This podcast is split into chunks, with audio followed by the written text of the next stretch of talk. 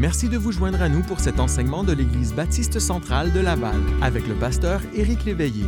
Nous sommes une assemblée passionnée par l'Évangile de Jésus-Christ, située au cœur de Laval. Nous sommes engagés dans notre amour pour Dieu et dans notre service pour notre prochain. Si vous aimeriez en savoir plus sur nous, visitez-nous au www.ebcl.ca. Maintenant, voici un enseignement de la part du pasteur Éric.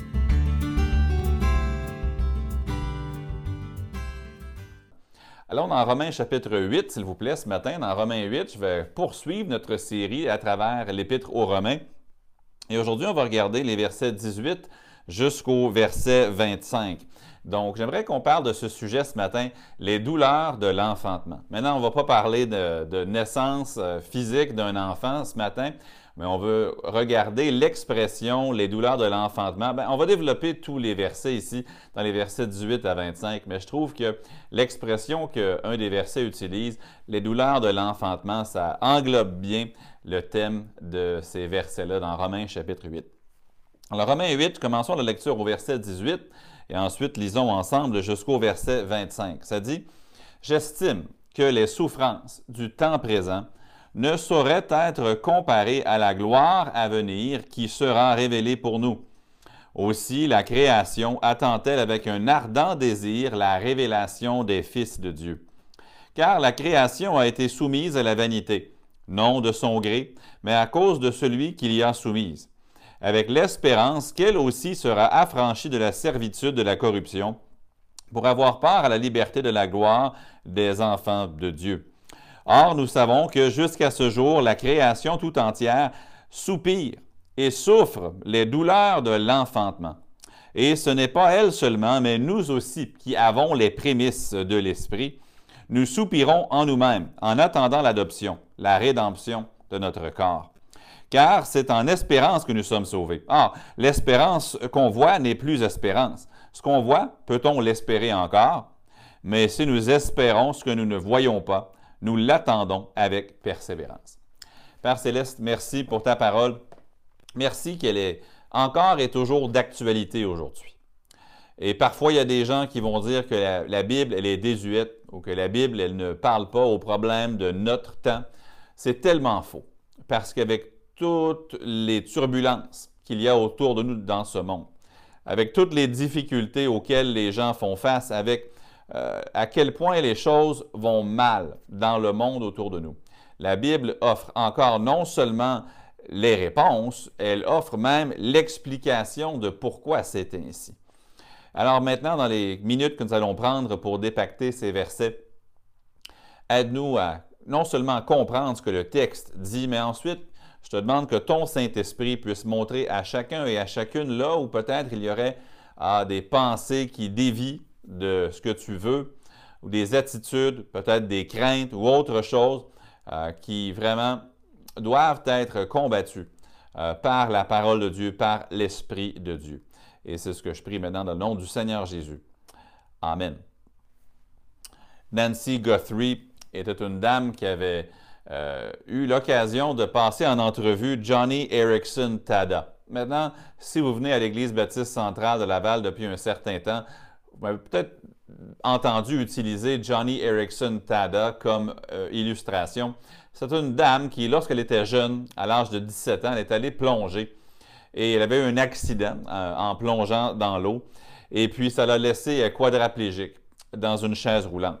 Maintenant, Mme Erickson, on n'est pas d'accord nécessairement avec toutes ses croyances, mais elle a été un témoignage pour Jésus-Christ euh, de la foi en Jésus malgré cette tragédie qui l'a frappée.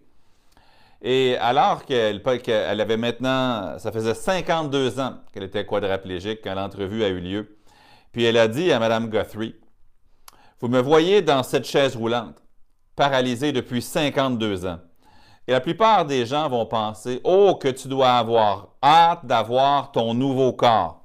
Et oui, c'est un des bienfaits secondaires mais j'ai vraiment hâte d'avoir un cœur nouveau. Un cœur qui ne manipule plus les gens par ses phrases. Un cœur qui ne craint pas de dire la vérité, qui cesse de mentir. Un cœur qui ne désire pas constamment avoir euh, le spotlight, si vous me prêtez l'expression en traduisant ici, sur, sur elle. Euh, un cœur qui ne croit pas toutes les belles choses qu'on dit sur moi. Un cœur qui, qui finalement croira le meilleur sur les autres. Un cœur qui n'aura pas de crainte ou d'anxiété face à l'avenir. J'ai hâte d'avoir un cœur libéré du péché. Vous savez, on a hâte à beaucoup de choses au ciel. On en a parlé dans les, dernières semaines. Nous avons hâte d'avoir fini la lutte avec le péché, de ne plus avoir de nature pécheresse. Ça va être magnifique. Ça va être magnifique de ne pas avoir de péché autour de nous non plus. Il y a un grand nombre de choses euh, dans la gloire, euh, des choses auxquelles nous avons hâte. Et nous attendons ces choses-là avec espérance.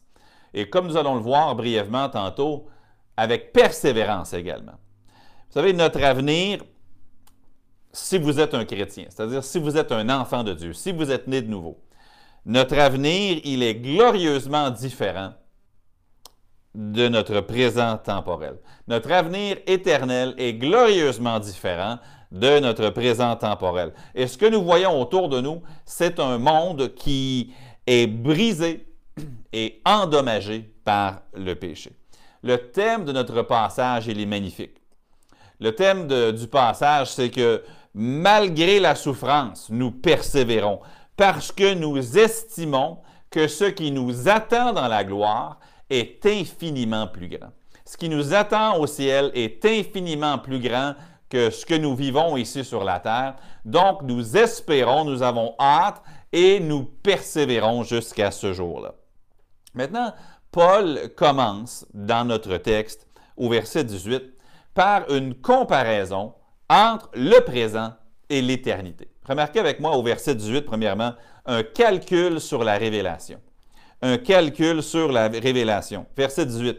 J'estime que les souffrances du temps présent ne sauraient être comparées à la gloire à venir qui sera révélée pour nous. Il y a un calcul qui a lieu ici sur la révélation.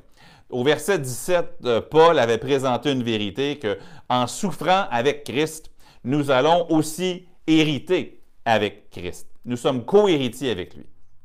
Mais quelqu'un pourrait poser la question, est-ce que ça vaut vraiment la peine de souffrir pour Christ?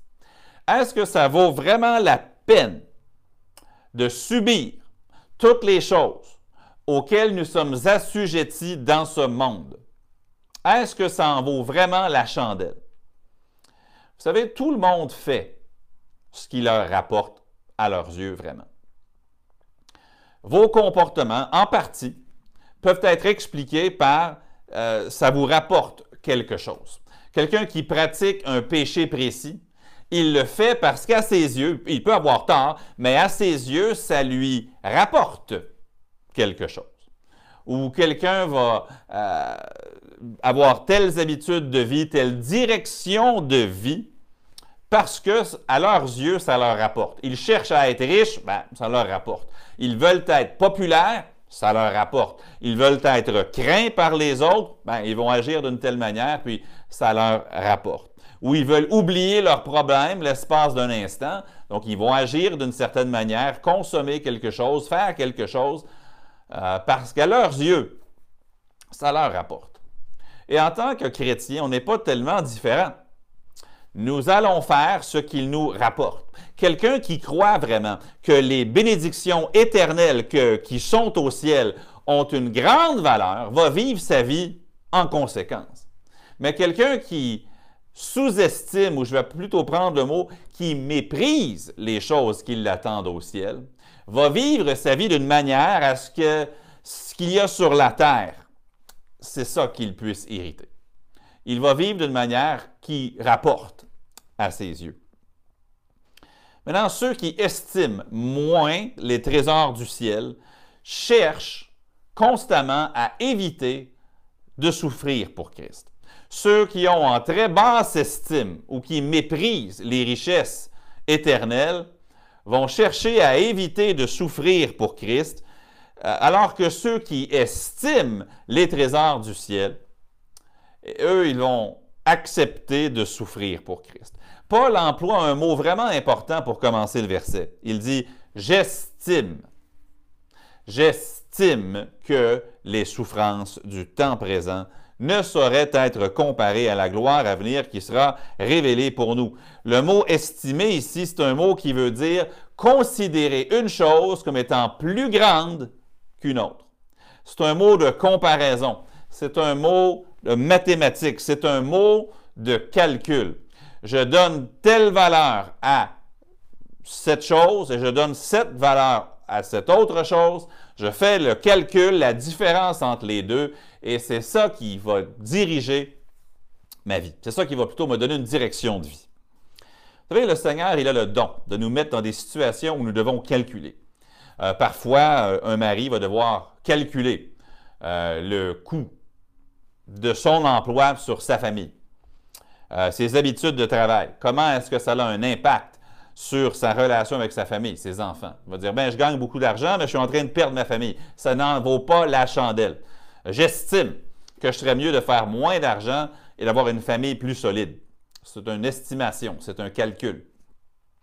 Une personne qui euh, doit calculer, un chrétien devrait calculer, est-ce que mon train de vie, euh, ce que je considère être mon train de vie, ce que je pense avoir besoin pour vivre, est-ce que cela me permet d'investir euh, mon temps, d'investir mon énergie, d'investir mes ressources matérielles pour faire une différence pour le royaume de Dieu? Est-ce que j'estime, est-ce que je calcule qu'en vivant à ce niveau, je peux encore et toujours servir Dieu ou est-ce que je devrais réduire mon train de vie pour avoir un plus grand impact pour Dieu? Dieu nous met dans des positions, on doit faire des calculs. Mon garçon Aiden se fait souvent donner des cartes de hockey, donc des cartes de collectionneur de hockey, par euh, quelqu'un qui sait qu'il aime beaucoup le hockey. Puis il commence à avoir une pile de cartes. Moi, ce n'est pas quelque chose euh, que j'encourage trop. C'est pas mal dans Moi, je n'en achète pas vraiment. Mais il commence à accumuler euh, un, paquet de, cartes de hockey. Puis un jour, Eden en a mis 20, 30 de côté, puis il est venu me voir et m'a dit Papa, je te donne les cartes de hockey, je t'en donne. Je dis Ah, ben merci, puis là, je les, ai gardées. Puis périodiquement, Aiden va venir me voir et va dire Papa, est-ce qu'on peut échanger des cartes de hockey? On va s'asseoir, il va prendre toute sa pile de cartes de hockey, il va toutes les mettre euh, soit sur la table ou sur le tapis, puis là, il va dire On va faire des échanges. Et là, il va me donner une de ses cartes de hockey, il va vouloir que j'en prenne une dans ma pile puis que je la donne. Maintenant, si je voulais avoir toutes les meilleures cartes de hockey, ça serait vraiment facile pour moi de le faire. Parce que, honnêtement, mon petit garçon n'a pas encore développé la connaissance nécessaire pour savoir quelle carte euh, est bonne, dans le sens que c'est un bon joueur ou c'est une carte qui peut-être aurait même une valeur marchande, malgré que les siennes n'en ont pas vraiment. Mais il ne connaît pas la valeur d'une carte versus une autre. Donc, si je lui dis, je te donne cette carte-là, puis je prenais une carte de Wayne Gretzky, il me la donnerait. Parce qu'il n'a pas encore nécessairement compris la valeur entre les deux choses. Il n'arrive pas à faire un calcul, même pas monétaire, mais juste de la valeur du joueur. Il n'arrive pas à faire un calcul pour que l'échange soit juste. Si je voulais être malhonnête, je pourrais prendre toutes les bonnes cartes, puis lui laisser toutes les mauvaises cartes, puis il ne le saurait pas. L'année passée, non, c'était plutôt euh, au printemps, je voulais changer le vélo de Hayden, justement. Euh, le vélo qu'il y avait depuis deux, ans, la bicyclette était rendue trop petite.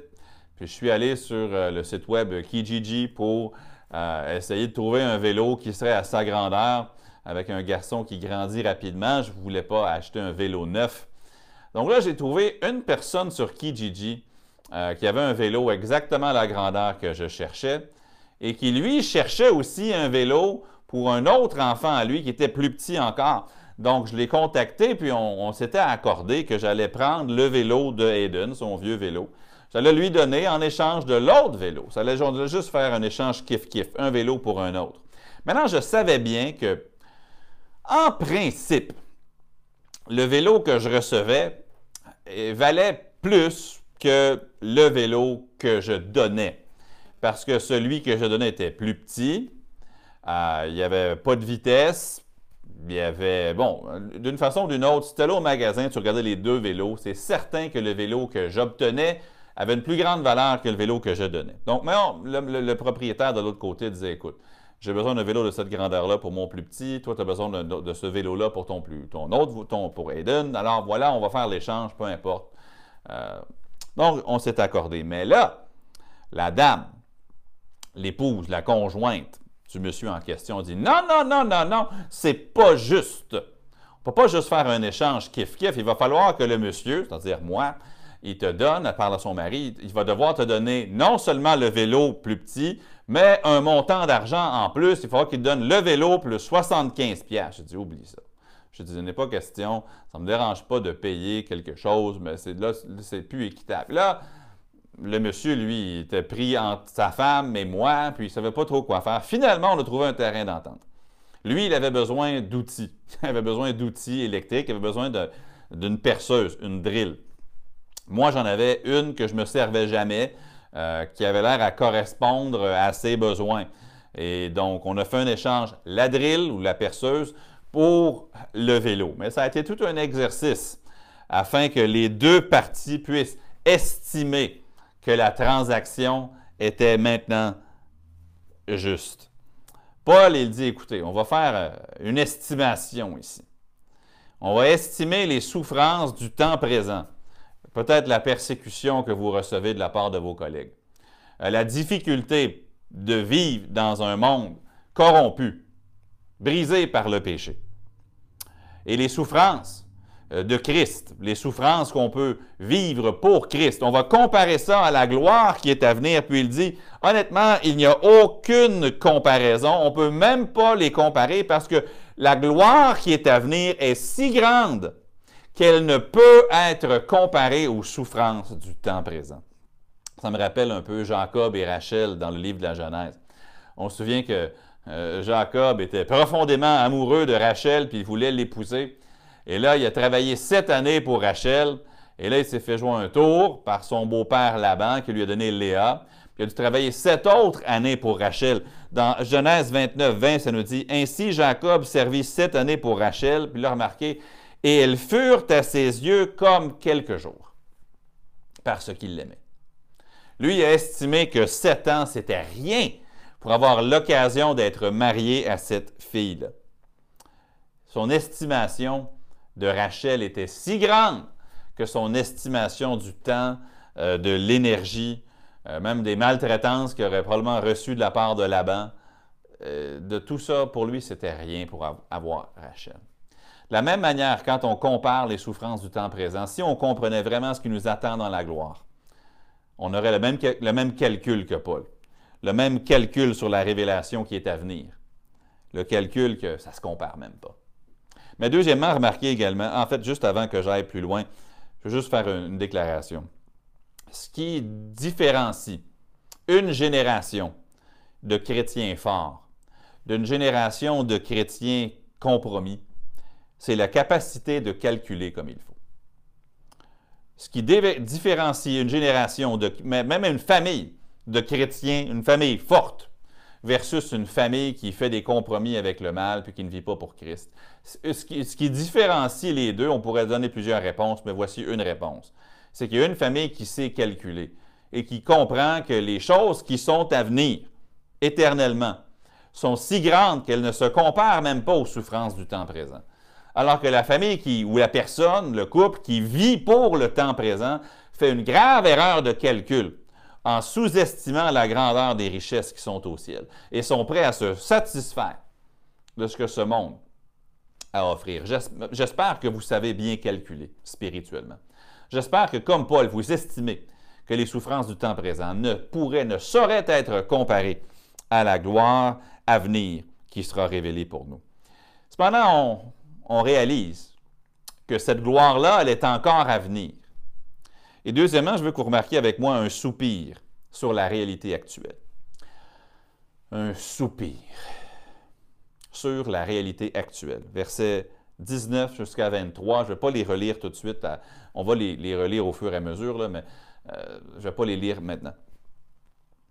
Les versets 19 à 23 qui nous parlent de la création qui soupire puis qui attend la délivrance, euh, ce sont des versets qui sont de plus en plus d'actualité.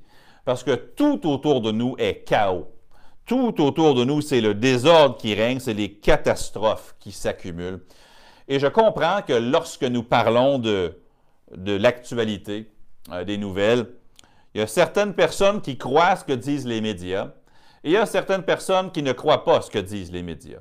Et mon point n'est pas là ce matin. Donc j'espère que si je donne un exemple, vous n'allez pas vous enfarger dans les fleurs du tapis, comme on dit. Vous n'allez pas dire Ah, moi, je ne crois pas ça. OK, ça ne va pas nier la vérité de ces versets-là. Je vais que essayer de donner des exemples. Et je, fais pas, donc, je ne fais pas l'apologie de ce qui se dit dans les médias. Et je ne fais pas non plus la critique de ce qui se dit dans les médias aujourd'hui. Mais si on parle d'ouragan, si on parle de feux de forêt, si on parle de la fonte des glaces arctiques, si on parle de canicules, si on parle de différents changements dans les écosystèmes, si on parle de migration d'insectes qui maintenant se retrouvent dans des régions où ce n'est pas naturel pour eux, euh, etc. Quel mot va venir en tête dans la tête des gens? Tout de suite, les gens dans, le monde vont commencer à parler de changement climatique. Puis honnêtement, je ne suis pas là pour faire un débat sur les changements climatiques aujourd'hui. De l'autre côté, il y a des gens qui vont nier que les, changements climatiques existent. Mais savez-vous quoi? Peu importe quelle opinion vous avez, ces versets-là ici nous disent que d'une manière ou d'une autre, la création est corrompue et la création souffre. Vous savez, sur le plan humain, euh, laissons le climatique, parlons du, plan humain, du plan politique. On ne peut pas dire que ça va bien on, peut penser rapidement aux, difficultés euh, subies par le peuple haïtien. On pourrait penser aux gens qui sont en Afghanistan. On pourrait penser aux pays développés comme le nôtre, où les libertés sont de plus en plus mises à risque, elles sont menacées. On peut penser à des églises à Lomé, au Togo, euh, qui n'ont pas encore pu se rassembler depuis maintenant bien au-delà d'un an. On pourrait citer beaucoup d'exemples je n'ai pas besoin de vous prouver aujourd'hui ou de vous convaincre que la création est en détresse. Les choses ne vont pas bien. Le smog, la pollution, la multiplication des maladies, les exemples sont nombreux. Le mot création ici, qu'on trouve dans les versets 19, 20, 22, ça peut vouloir dire simplement l'humanité, ou encore ça peut vouloir dire l'ensemble des choses, des œuvres créées par Dieu mais c'est plus probable que ça parle de la création au sens large, donc pas seulement l'humanité, parce qu'ailleurs dans le chapitre, lorsque Paul parle de l'humanité, il prend le terme nous tous. Donc c'est plus probable ici que l'apôtre Paul fait référence à la création, la planète, l'univers, y inclut l'humanité.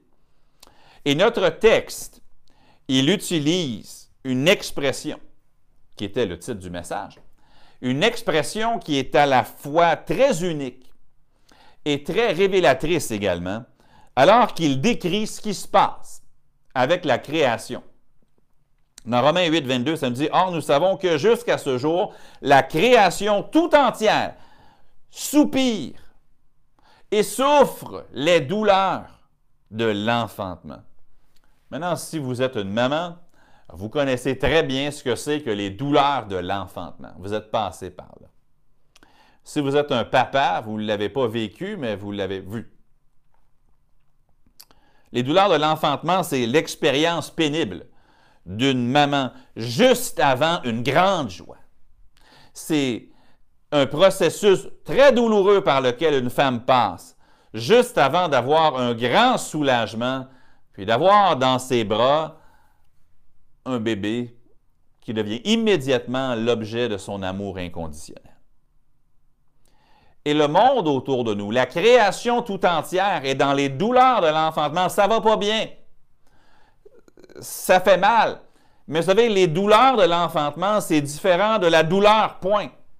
C'est pas seulement de la douleur, c'est une douleur avec une espérance. Les douleurs de l'enfantement, c'est temporaire et ça finit bien.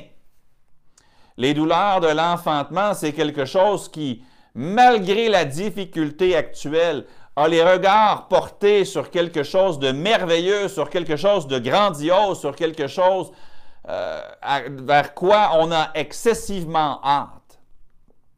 La création, selon le verset 20, pour le moment, elle attend que les fils de Dieu soient révélés, que ceux qui sont à Christ soient départagés de ceux qui ne lui appartiennent pas. La création a hâte.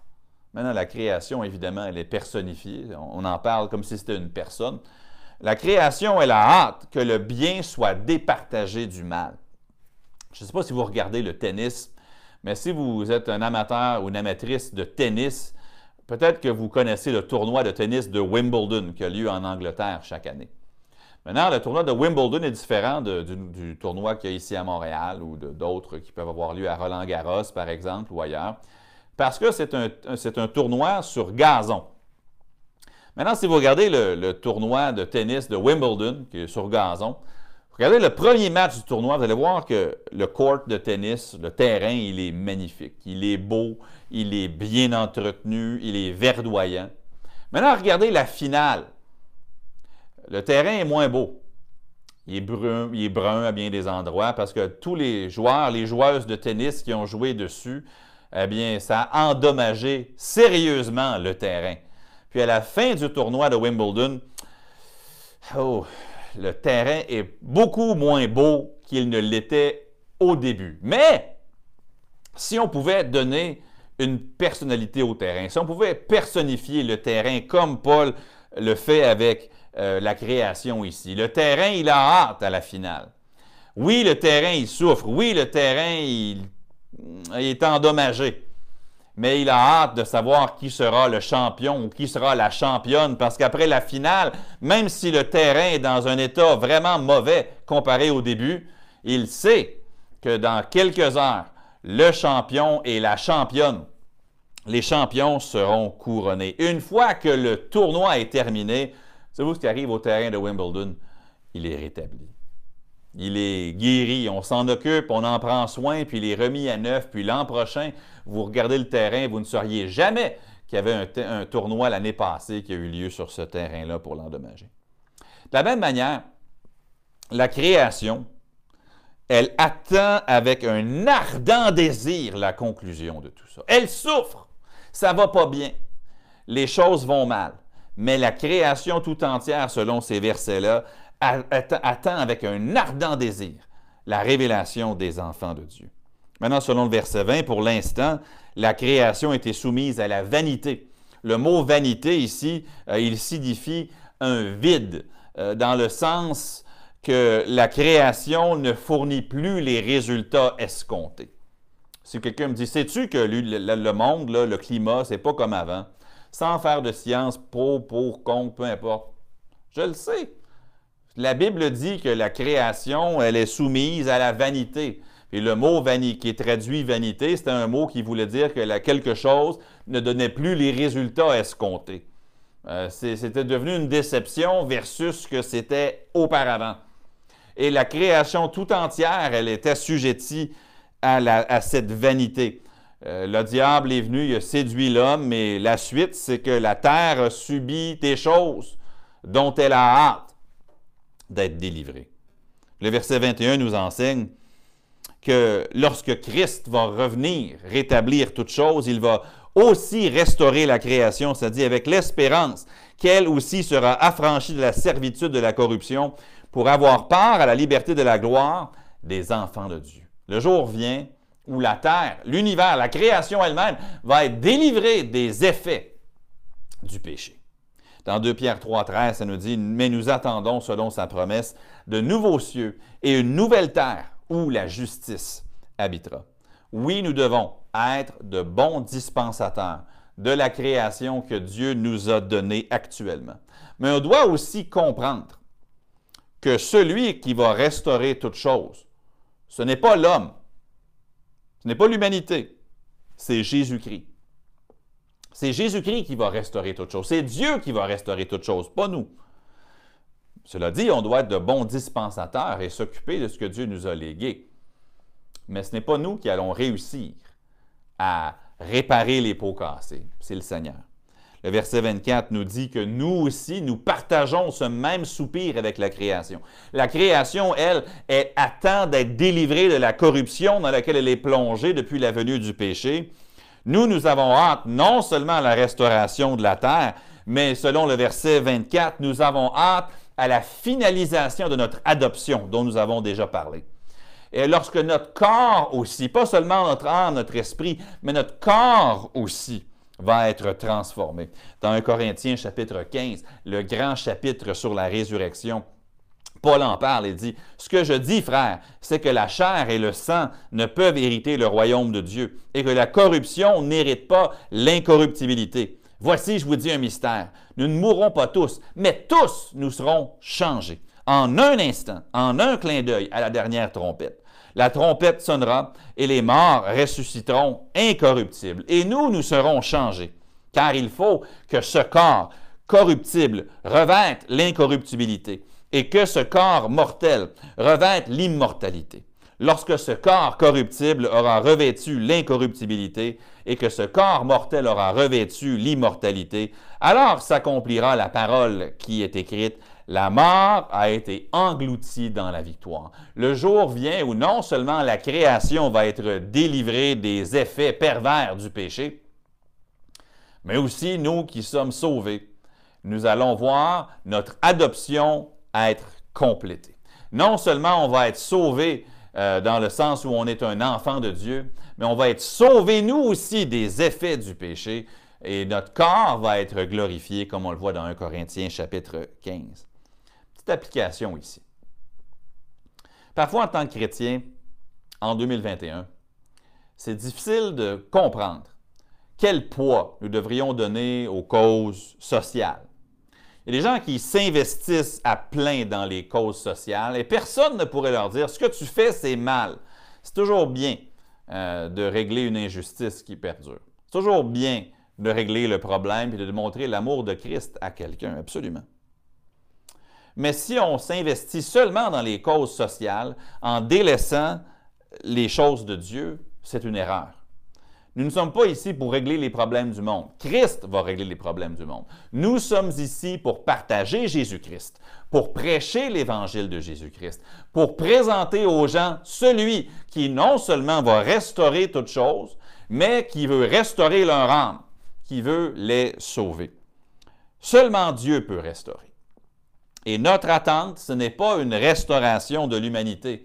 C'est pas qu'à force de coups de génie et à force d'efforts et d'investissement, nous allons réussir à régler les problèmes de la création ou les problèmes de la société.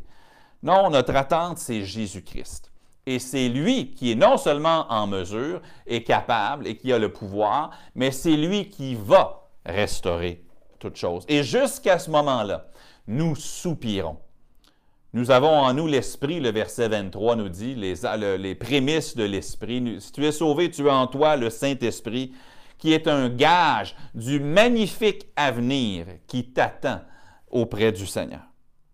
Puis ce que nous voyons autour de nous aujourd'hui, la douleur, la corruption, la décadence, euh, la pollution, tout ça, ben, il y a un mot à retenir, ce sont les douleurs de l'enfantement les douleurs de l'enfantement. Ça fait mal, mais on sait qu'à la fin de ça, il y a quelque chose de magnifique et de glorieux. Et vous et moi, lorsque vous regardez les nouvelles, puis vous regardez à quel point ça va mal dans le monde, dites-vous, ça c'est les douleurs de l'enfantement. Ça va mal maintenant, mais ça va aller très bien bientôt. Regardez les choses qui se passent dans notre monde, que ce soit sur le niveau politique, le niveau, peu importe l'adjectif que vous voulez mettre quelle que soit la cause qui retient l'attention des gens. Il vous, dit, il vous montre les problèmes, il vous montre les injustices, il vous montre les déséquilibres, puis il vous montre la destruction. comment tu réagis à ça en tant qu'enfant de Dieu? Qu'est-ce que tu te dis? Je ne suis pas surpris. Ça, c'est les douleurs de l'enfantement. Ça va mal, mais lorsque Christ va revenir, c'est lui qui va restaurer toutes choses. J'aimerais qu'on termine en remarquant dans les versets 23 et 24 une espérance remplie de persévérance. Une espérance remplie de persévérance. Ça dit au verset 24. Car c'est en espérance que nous sommes sauvés. Or, l'espérance qu'on voit n'est plus espérance. Qu'on voit, peut-on l'espérer encore? Mais si nous espérons ce que nous ne voyons pas, nous l'attendons avec persévérance. Lorsqu'une personne met sa foi en Jésus-Christ comme sauveur personnel, cette personne-là est instantanément sauvée, tout de suite. ça veut dire qu'elle est tout de suite pardonnée de ses péchés, elle est tout de suite devenue enfant de Dieu. Puis le Saint-Esprit vient tout de suite habiter en elle. Elle a les prémices de l'Esprit, comme ça dit au verset 23. Mais cette personne-là ne va pas tout de suite au ciel. Elle demeure ici encore un temps, dans un monde déchu, dans un monde corrompu, dans un monde de souffrance, dans un monde avec la lutte contre le péché. Et l'espérance, le mot espérance, l'espérance dans la Bible, je vous le rappelle, ce n'est pas se croiser les doigts. L'espérance dans la Bible, c'est avoir une assurance que Dieu va agir comme il le dit. L'espérance, c'est d'avoir une assurance que Dieu va intervenir, que Dieu va agir. C'est ça de l'espérance. Et c'est pour ça qu'il faut persévérer. Parce que Jésus vient bientôt et nous savons qu'il va accomplir sa parole telle qu'il l'a dit. Parce que nous savons qu'il va transformer nos corps corruptibles en incorruptibles. Parce que nous savons qu'il va rétablir toutes choses. Parce que nous savons que nous attendons une terre et des cieux où règne la justice. Il faut persévérer parce que nous estimons que les souffrances du temps présent ne sauraient être comparées à la gloire à venir qui sera révélée pour nous parce qu'on a fait ce calcul-là, nous sommes remplis d'espérance dans la parole de Dieu et nous persévérons. David Brooks, c'est un columniste, un columniste, puis un écrivain dans le New York Times. Puis il a remarqué que les souffrances profondes vont parfois mener les gens vers un sens vraiment élevé euh, d'avoir un but dans la vie. Lorsque les gens ont souffert, il a découvert que les gens sont souvent transformés et que lorsqu'ils ont souffert, vraiment, ils deviennent plus sérieux, euh, plus engagés et vraiment que ça donne une meilleure et nouvelle direction à leur vie. Il a écrit ceci. Les gens qui souffrent ont presque toujours un sens d'avoir un certain appel sur leur vie. Lorsque les gens perdent un enfant, ils ne disent pas, eh bien, j'ai passé deux années de, tristesse, alors maintenant, je vais aller à beaucoup de fêtes pour compenser et trouver euh, deux années de plaisir hédoniste. Non, ils ne disent pas ça. Ils veulent tourner la souffrance en sainteté. Maintenant, ce n'est pas un, chrétien qui écrit ça, mais donc ils créent un fondement. Ou encore, ils transforment leur vie. là, là où je vais en venir, il écrit ceci. Les gens ne guérissent pas de la souffrance ils sont changés par la souffrance. On ne guérit pas de sa souffrance. Je ne sais pas ce que vous avez souffert dans la vie, mais on ne guérit pas de la souffrance. On est changé par la souffrance. On espère, si on permet au Seigneur, on est changé pour le meilleur. Mais alors qu'on souffre, maintenant on souffre à divers niveaux, je n'oserais pas euh, comparer euh, ma situation aujourd'hui à ceux qui vivent en Haïti ou j'oserais pas comparer ma situation à ceux qui vivent en Afghanistan aujourd'hui. Mais alors que nous souffrons, ça devrait nous transformer. Nous transformer en des gens qui estiment que la gloire qui est à venir est si grande et si belle qu'on est prêt à, à persévérer jusqu'au retour du Seigneur Jésus. Parce que la souffrance du temps présent, c'est un présage. Ce ne sont pas des douleurs qu'on vit seulement. Ce ne sont pas seulement des douleurs. Ce sont les douleurs de l'enfantement. C'est le présage de quelque chose de grandiose, de quelque chose de glorieux. Nous persévérons malgré la souffrance parce que nous estimons que ce qui nous attend est infiniment grand. Alors je vous pose la question, est-ce que vous estimez la gloire à venir comme valant la peine de la souffrance dans le présent? Ou est-ce que votre vie est plus euh, une recherche d'éviter la souffrance parce que vous estimez que ça n'en vaudra pas vraiment la peine? Puis est-ce que vous persévérez parce que vous savez que Jésus vient et que le retour va être grandiose? Est-ce que vous persévérez? Les douleurs de l'enfantement, que le Seigneur nous aide à voir les difficultés actuelles, non pas seulement comme une douleur sans but et sans fin, mais comme les douleurs de l'enfantement, quelque chose de douloureux dans l'actuel, mais qui présage vraiment quelque chose de grandiose. Et persévérons jusqu'au retour du Seigneur. Père éternel, merci pour les vérités d'encouragement que tu nous donnes dans ta parole. Puis aide-moi personnellement, aide ma famille, aide mes frères et mes sœurs, soit euh, qui auront été personnellement en présentiel avec nous à l'Église aujourd'hui ou ceux qui regardent en ligne. Seigneur, aide-nous à regarder autour de nous sans être excessivement découragés. Puis à comprendre que ce que nous vivons, c'était des choses qui avaient été prédites. Ce que nous vivons, c'est des choses qui sont les douleurs de l'enfantement, qui sont pénibles. Oui, la création même a hâte à sa délivrance, mais nous, nous avons hâte à la finalisation de notre adoption. Nous avons hâte d'être dans ta présence et d'être dans la gloire en sachant que lorsqu'on va arriver là, les choses du temps présent vont paraître si petites et si insignifiantes comparées à ce qui nous attend dans la gloire. Aide-nous à persévérer, puis aide-nous à garder une perspective spirituelle, biblique et éternelle sur toutes ces choses. Et je prie dans le nom du Seigneur Jésus. Amen.